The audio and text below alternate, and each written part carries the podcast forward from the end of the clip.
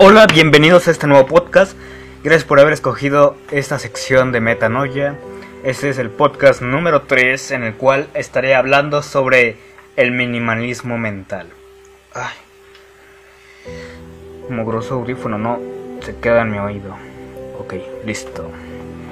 Si quieres ve a hacerte un café, pausa el podcast o vete con tu teléfono este, a la cocina, prepárate un café, haz un té, yo qué sé. No sé a qué hora estás escuchando esto, por lo que supongo que requiero que te pongas cómodo, ¿no?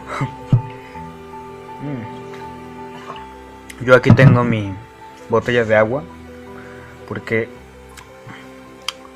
creo que no sé si es mejor el té o bueno, yo creo que sí, un té tibio para que no me duele la garganta después de estar hablando un buen rato. Pero ya veré eso después, como sea. Vamos a comenzar con este bonito podcast en el cual, como te dije, hablaré sobre el minimalismo mental. Creo que muchos ya habrán escuchado sobre el minimalismo y han visto videos como de Matt Dabella que no tiene casi nada en su casa, solo un cubierto de cada cosa, es decir, un tenedor, una cuchara y así son con cada objeto, que siempre visten la misma ropa o se limitan a una cantidad, como es mi caso, en el que yo solo uso 5 playeras, que creo haberlo mencionado ya, pero lo reitero. Entonces, ya te puse un poco en contexto sobre el minimalismo. De acuerdo a la RAE, o sea, la Real Academia Española, minimalismo significa dos puntos.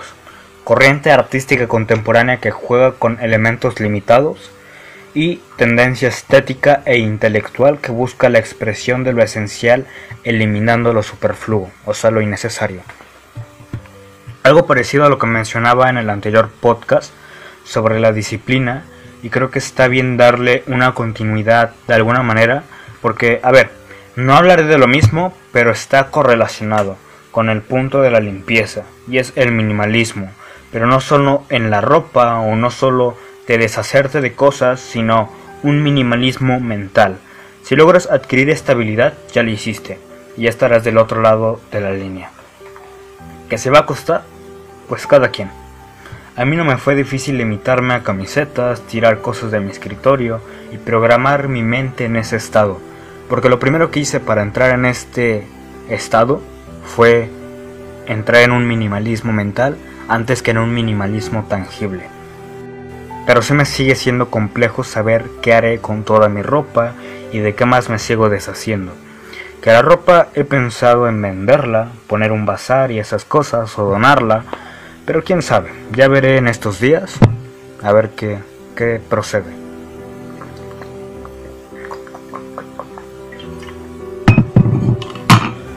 Cada quien pasa por su proceso y no necesariamente tienes que tirar toda tu ropa y ya te quedas con una prenda o tres y listo. Para nada.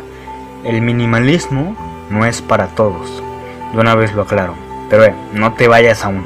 Lo que hablaré en este podcast puedes aplicarlo a tu vida como creador o a tu vida de un ser común que quiere tener las riendas de su camino en la vida. Ni mucho menos inventé este estilo de vida.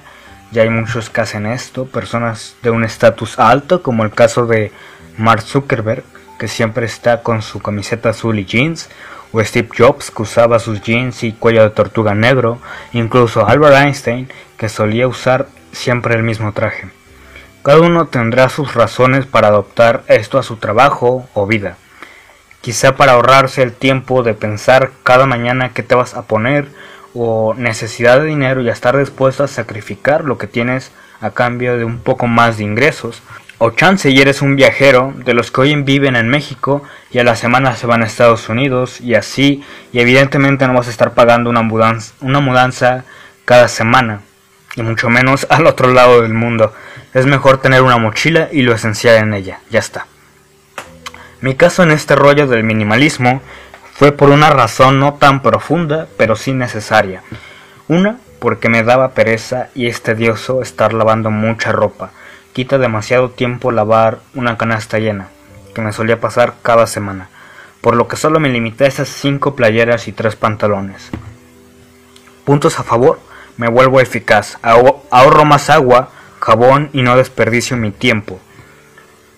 A pesar de que sea en lavadora, si le echas mucha ropa tarda más en realmente limpiarse a que si solo echas 8 prendas o 12 y ya, se hace rápido. Luego en mi escritorio me deshice de lo que no necesitaba, no tenía espacio y se veía mal.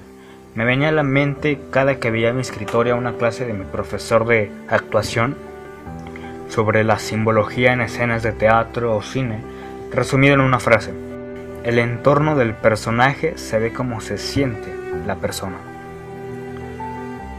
Si el lugar está sucio, el personaje se siente agobiado, triste. Un claro ejemplo es Joker. La mayor parte de la película, para los que son observativos, se habrán dado cuenta de que en cada esquina hay bolsas de basura, en mayor o menor cantidad, y eso lo vemos desde que empieza la película hasta que termina reflejando lo mal que está esa ciudad y su gente, lo distorsionado que está el gobierno cuando mencionan en la televisión hay plaga de ratas enormes, entonces todo eso se conecta. Me gusta mucho el lenguaje cinematográfico porque logras apreciar la película de mejor manera.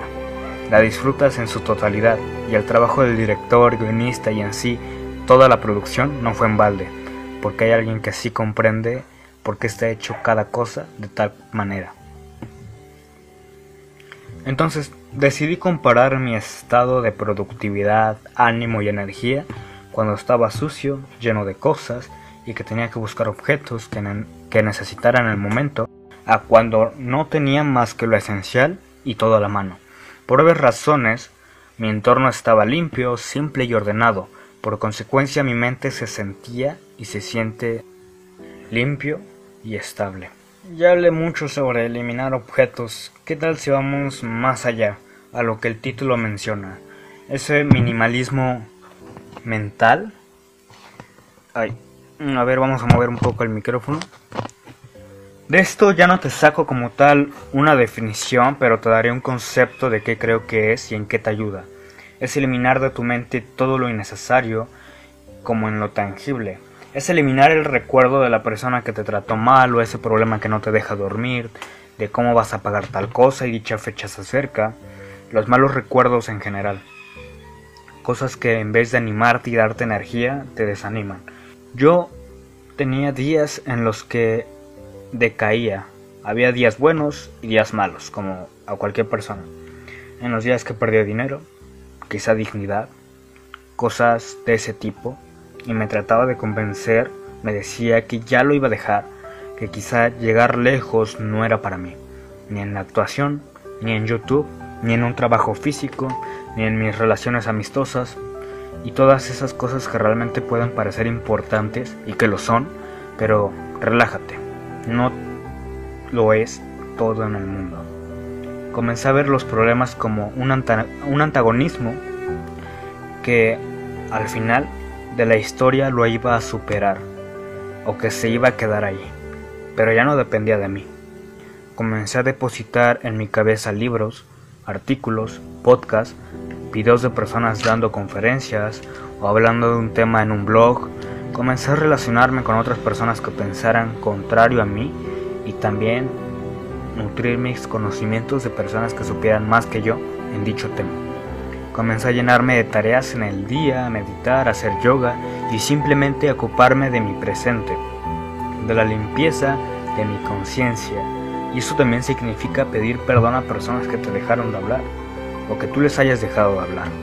Y no pedir perdón porque seas culpable. Y esto es algo bonito que puedo explicar en algún otro podcast sobre aprender a perdonar, aun cuando eres inocente. Y si la otra persona te rechaza, es su bronca al menos tú ya estás en paz. En eso también consiste el minimalismo mental. No solo pensar en cosas bonitas, sino pensar en problemas, sino también arreglar y tirar toda esa carga, platicar con quien no has platicado, planearte nuevas ideas que quizá dijiste que no harías porque era costoso, porque dedicaba mucho tiempo y eso, es subir la palanca y dejarla así, dejarte llevar, ser razonable con cada cosa que haces, saber por qué las haces y a veces ya ni lo piensas y solo te dejas caer de espaldas y a ver qué sale.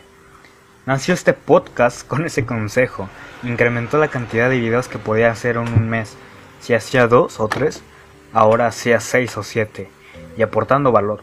Hacía más en menos tiempo y sin dejar la calidad de contenido de lado. Me levanto cada mañana por un té y me relajo, aún teniendo varios pendientes en el día. Pero también de eso trata el minimalismo mental. No te apresures a realizar actividades. Hazlo con calma, pero no significa que no estés bajo presión. Puntos a favor de esto, despiertas relajado y cómodo. Reduce tu estrés, controlas mejor una situación emocional y eres frío y concreto. Te enfocas en lo que vale la pena antes de lo que no. Y algo que a mí me ayuda para ponerme las pilas o ponerme en ese estado de tengo que ponerme a trabajar es ponerme mi bate de laboratorio. Porque si lo haces en tu mente nada más, no le haces creer a tu cerebro de que lo que piensas es real.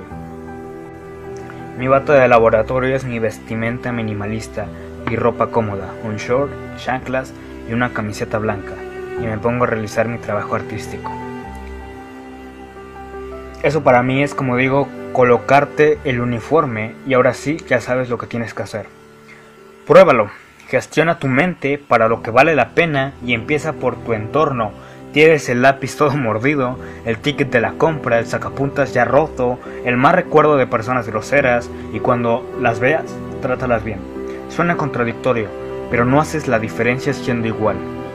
Haz eficaz tu estilo de vida. Suena difícil, quizá.